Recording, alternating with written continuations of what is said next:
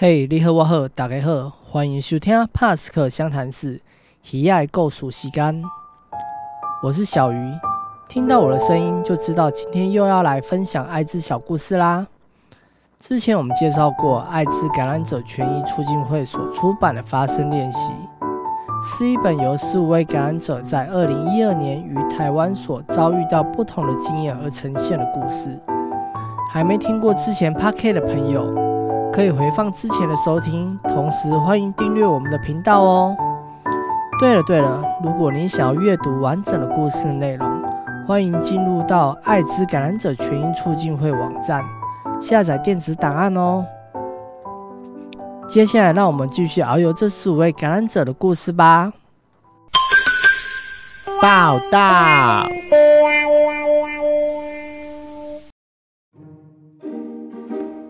报道：中午一点半，我来到医院，准备要看牙科。牙科的柜台大大的张贴着一张公告：看诊顺序以先报到者为优先。换句话说，先报到的人可以先看。所以我下午一点就到柜台排队，等待报到。一点半报到完成后，在候诊区等待到两点。终于轮到我，我被带到一个小房间，里面该有的牙科设备都有，但是令我讶异的是，看诊的椅子居然被保鲜膜包得满满的，一切我可以触碰到的所有东西，居然都已经用保鲜膜包了起来。护士带领我到诊疗椅上躺着，这一躺我就又躺到了三点。整整一个小时，没有任何的医生跟护士进到诊间，只有几个不同的医生、护士不断的在我的诊间区外面探头往里面看，不断的窃窃私语。三点，一位医生进来，看看我的 X 光片，问我是不是病友，问我是不是要补牙。于是短短的两分钟左右，医生又离开了。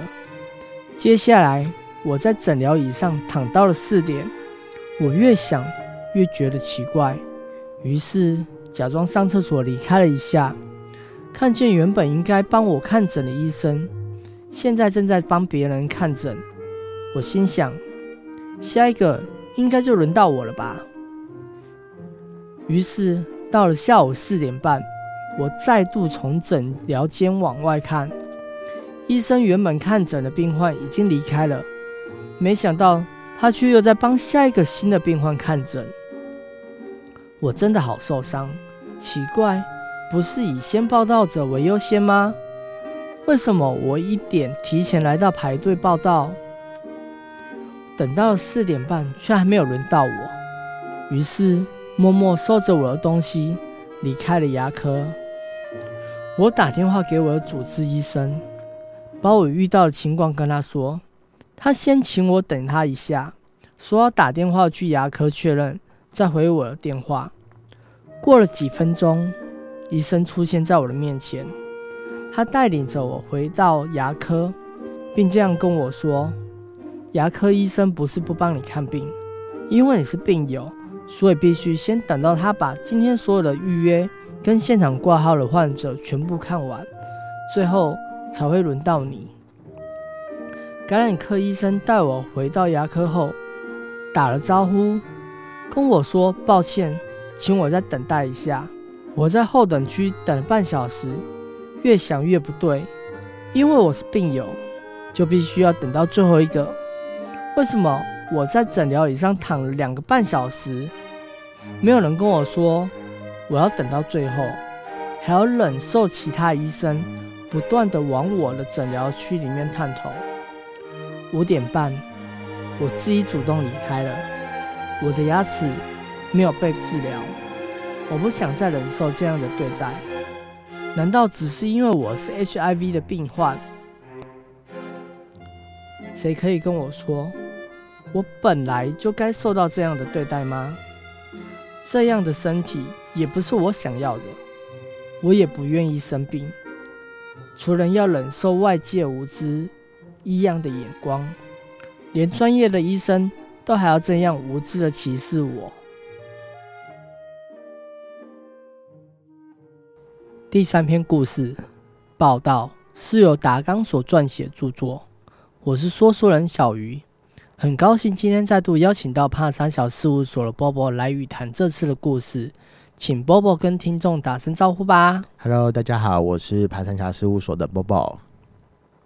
想请问 Bobo，听完以上的故事，感染者在医疗就诊上这样的差别处理有何感受？那这样的医疗对待是 OK 的吗？嗯，其实这样的医疗对待是应该从故事本身看起来，医护人员知道他的感染的身份了嘛，所以嗯他后来没有帮他做好他想要的服务，其实是嗯错误的。嗯、不知道小鱼有没有听过那个艾滋条例？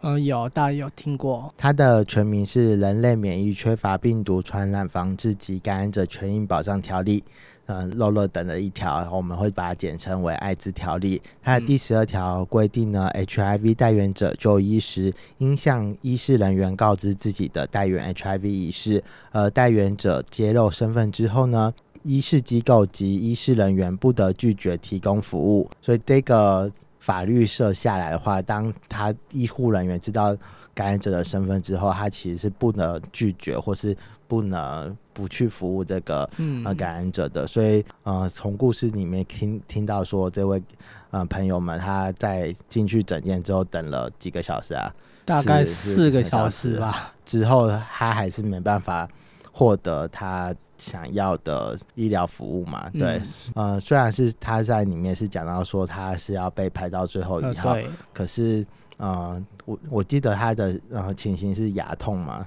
嗯，对啊，所以你有牙痛的经验吗？呃有啊，那你知道牙痛痛起来真的没办法撑到四个小时。如果你真的超痛的状态下，你根本恨不得现在马上就赶快进入医疗。而且通常是进入医疗的时候，是大家都会先在家里忍了一两个礼拜，所以进入医疗的时候，其实是一直非常严重的、嗯的状况了嘛，对不对？嗯记得这个个案后来他在台北看诊，好，后来就是因为忍受等不下去，后来他跑到台中看诊，嗯所以呃，大家可以去想一下，就是一位感染者他为什么要看一个牙医，必须要呃从台北坐车到台中才能获得他想要的医疗。这件事情其实是我们可以去思考看看的。嗯，再来的话，刚刚有提到，在这个十二条里面有提到一个重点，就是嗯、呃感染者必须要跟医师人员讲自己的感染身份嘛。嗯这这篇文章出来的时候是二零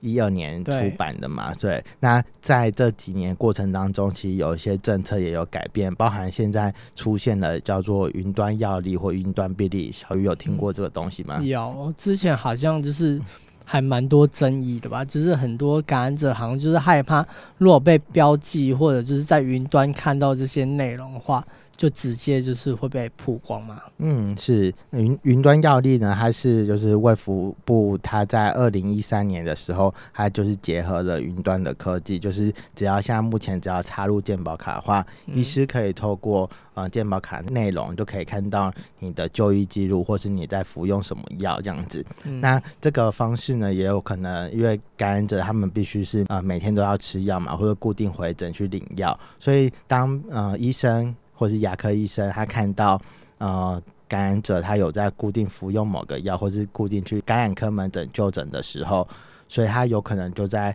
会知道说哦，这位个案有可能就是感染者这样子。嗯对，那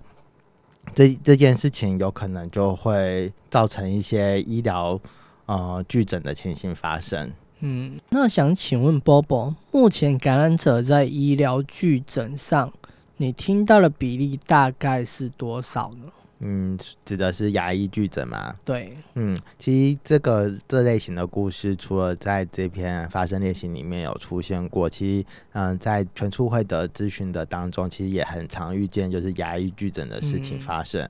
嗯、因为知道这么多的事情发生嘛，所以全促会在二零一八年的时候有进行一个医疗资源电话的调查。那在他们打了台北市跟新北市分别拨打了呃三百五十九间以及三百三十间的牙科诊诊所。那全处会呃透过的方式就是打电话过去问他说：“哎、我们这边有一个感染者，那你可以到你们那边去做呃牙医的治疗吗？”好，这样的口头询问，所以最简单的一关的关卡，那你猜猜看，有多少人会口头愿意帮感染者就医的？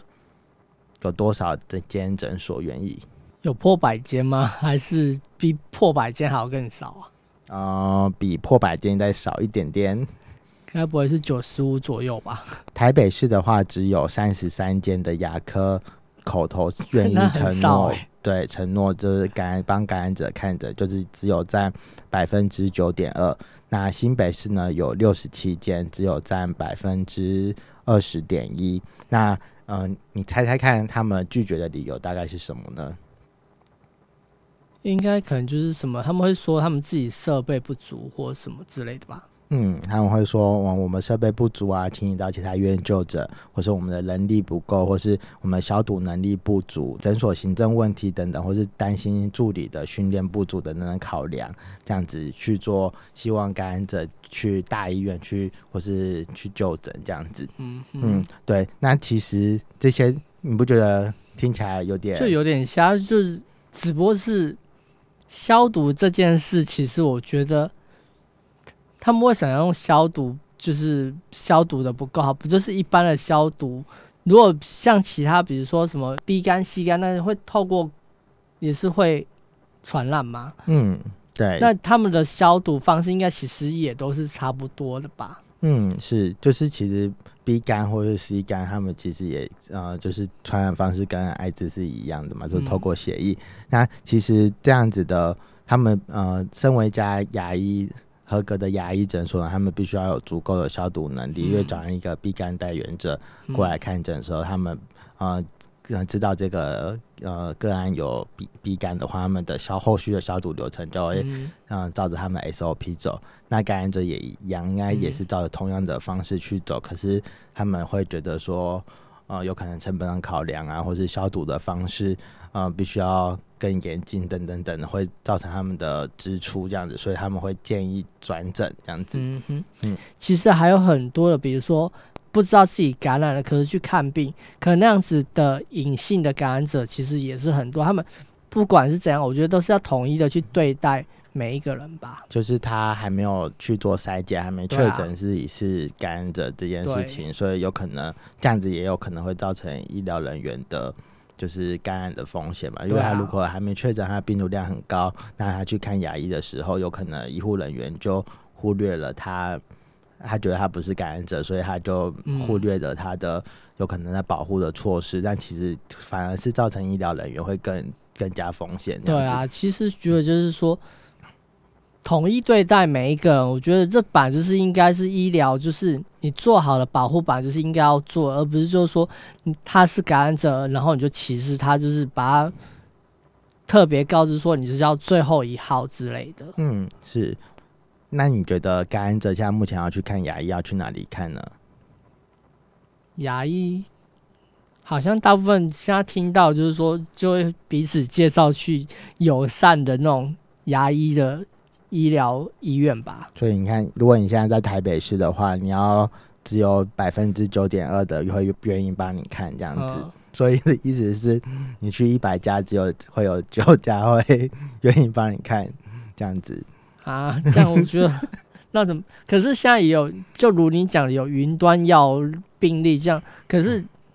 真的有时候你插下去，他可能就看得到你的资料，那我嗯觉得你就是会被拒诊啦。嗯，对。然后同时的时候，有有些医护人员或是护理人员在第一线的时候，他们会觉得说，呃，虽然他们现在目前可以看到云端药力了，嗯可是。呃，他们还是希望感染者主动告知，呃，以免他们没有特别去点开云端药力看见这件事情，他们就会觉得说，如呃，为什么感染者都不告知自己的感染身份，让他们暴露在风险当中，嗯这样子。可是我觉得现在又有讨论到，就是说你告知了，可是你根本不知道这间医院他们的接受度到底是如何啊、嗯，像今天的故事听起来就，我们可以看见说，他当他知道他的身份之后，他被带到一间就是全部包满保鲜膜的一间诊间嘛，对，那就不仅带到这个诊间，然后同时也没有呃立即的告诉他说，他必须要等到最后一号才能获得医疗的服务，呃，或是给他一些呃，请他晚点再来，或者是一请他转诊这样子，有没有很良好的那个转介流程？那你会觉得为什么呃牙医师他们不敢愿意接感染者看诊呢？他们可能我觉得主要就是，应该是有可能就是说，他们接了这个之后，可能其他病患知道了之后，他们就觉得就说，哎、前面三一个是感染者，那你现在继续做，那你们到底消毒有没有做得好？然后可能就是，那我以后就不敢来这一间，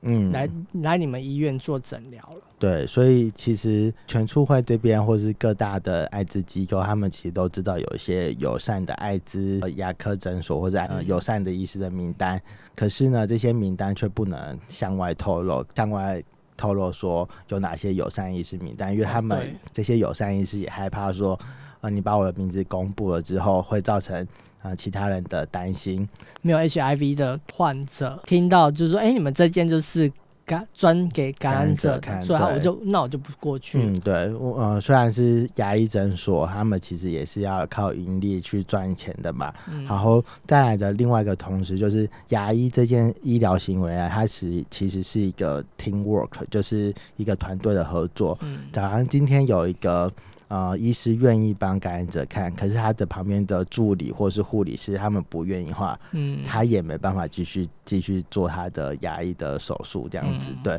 或是当今天在这间诊所里面有一个牙医师愿意的话，可是其他牙医师不愿意的话，那嗯。这位感染者也没办法在这间看，所以现在很多的友善医师他们其实都是嗯、呃透过默默的转介，然后默默的在。帮感染者进行就医的服务，除了就是透过呃 NGO 去了解说到底有哪些地方是友善可以帮感染者看牙齿的。另外的话，台湾现在目前是有艾滋牙科的特别门诊，在昆明院区呃有设立艾滋牙科特别门诊。可以想想看，台湾艾滋感染者现在目前是三万多名嘛，嗯那三万多名，每个人早上要洗牙。如果说我们说半年就要洗一次牙这样子，好，或是他有一些牙齿的蛀牙、拔牙等等的状况，那三万多名都要全部塞在这些特别门诊，其实是非常不够的。嗯所以在这些特别门诊的时候，其实他们排队必须要排很长的时间，才能等到他换到他去就诊这件事情。还有像是台大或是一些医疗中心，他们其实也是有设定特别的医疗门诊给感染者使用这样子。那其实，呃，我记得有一个故事，就是当呃有一个感染者他第一次去看牙医，嗯，所以他就躺在了那张那个诊疗椅上，诊诊疗椅上，对他躺在那个诊疗椅上的时候，他就跟那个医师讲说：“哦，他是感染者。嗯，那他去的那那个也是艾滋特别门诊。那那那位医师很很有趣的回答，他是说：“哦，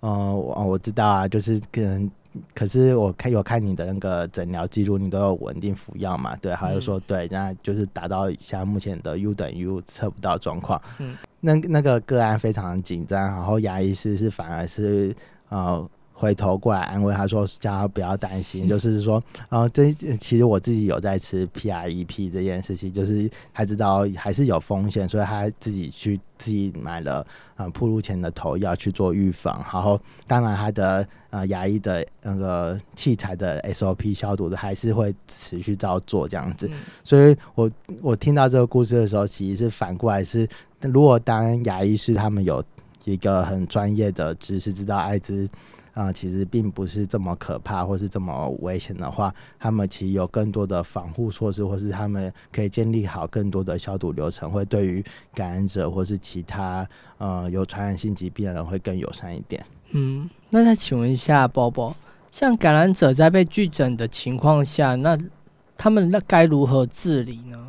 嗯，如果当一个感染者他发生呃被牙医拒诊的状况的时候，呃，有些感染者他们其实会摸摸鼻子，就是还有可能会落于内化污名的状况，嗯就是说，嗯、我都是因为我感染啊，所以我这样被对待是应该的，好，或是他们不想为了自己的权益去争取，或是觉得说，哦，对，就是我不不应该造成医护人员的麻烦，我被排到最后以后，其实是应该的这件事情。这样这样摸摸鼻子的处理方式，是在有一些感染者身上会看见，就是他的内化污名其实还蛮深的。嗯，呃，另外的方式的话，其实是可以透过艾滋感染者权益促进会，当你觉得发现你在这个当下，发现你进入到这个医疗诊所有开始拒绝或是。呃，有不一样的医疗处置的时候呢，其实可以马上当下就打电话给感染者权益促进会去问，接下来你该怎么办？因为有时候我们一离开那个场域的时候，你之后再呃。留取证据的时候，或者我们要做后续的申诉管道的时候，它都必须要有证据吧？那你证据如果没有在当下就留下的话，有可能就没办法完成后续的申诉，你的权益就会也没办法获得伸张这样子。所以第一个就是你要记得艾滋感染者权益促进会，Google 一下他的电话到底是什么。如果发生有任何问题，马上都会有社工好或专业的人员会帮你协助，你接下来该怎么去处理？嗯那嗯，全促会呢，其实呃在在呃那时候在提到是二零一八年有做这样的调查嘛，可以只有做台北跟新北，那今年也有在持续再重新做调查一次，看看说这两年过程当中，呃，牙医的拒诊比例是否有呃降低，然后愿意帮感染者看诊的比例是有提高。因为呃，全促会二零一八年的调查之后呢，其实牙医师工会全国联合会在二零一八年的时候就有发文给各地的工会，说呼吁各诊所不应该拒绝 HIV 带源者。理事长谢尚廷也呼吁说，国内一万四千多名的牙医师，只要有任何一名医师去做拒诊的这样动作，其实都会伤害到所有人的医病关系，所以不应该再有任何一起的拒诊案例发生。那他也同时指出呢，如果是因为基于专长而转诊，假如你今天是因为牙周病的呃状况，然后你把它转给专门治疗牙周病的医师，这样其实是没有问题的。可是如果当医师经过诊断知道病人问题在哪里之后，不可以因为你是感染者身份而拒绝。看诊，或是用设备不足的理由去拒绝，那其实如同刚刚前面讲的，因为牙科诊所它的感控设备呢，其实必须就是要符合它才能去作为盈利嘛。呃，设备不足并不是一个真正的问题，这样子。你刚刚提到说，就是当牙医有拒诊的时候，就是求助于艾滋全促会嘛？那他是当下就是马上打电话过去，就是跟他。比求助还是就是说，其实你偷偷录音，就是如果他拒诊你的时候，你就偷偷录音之后留下一点证据。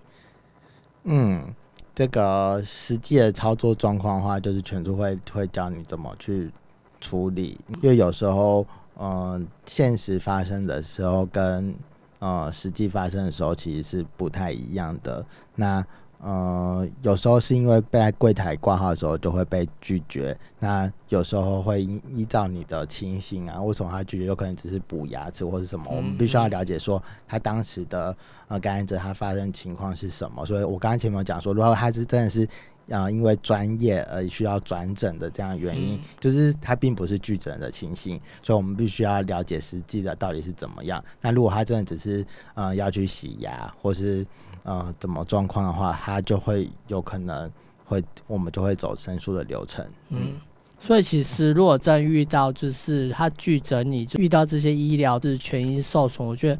觉得自己感觉到受损，就是要去求助这些全处会，就是帮你处理。如果你不去处理这些事情，那间医院他还是一直重复做着，就是拒绝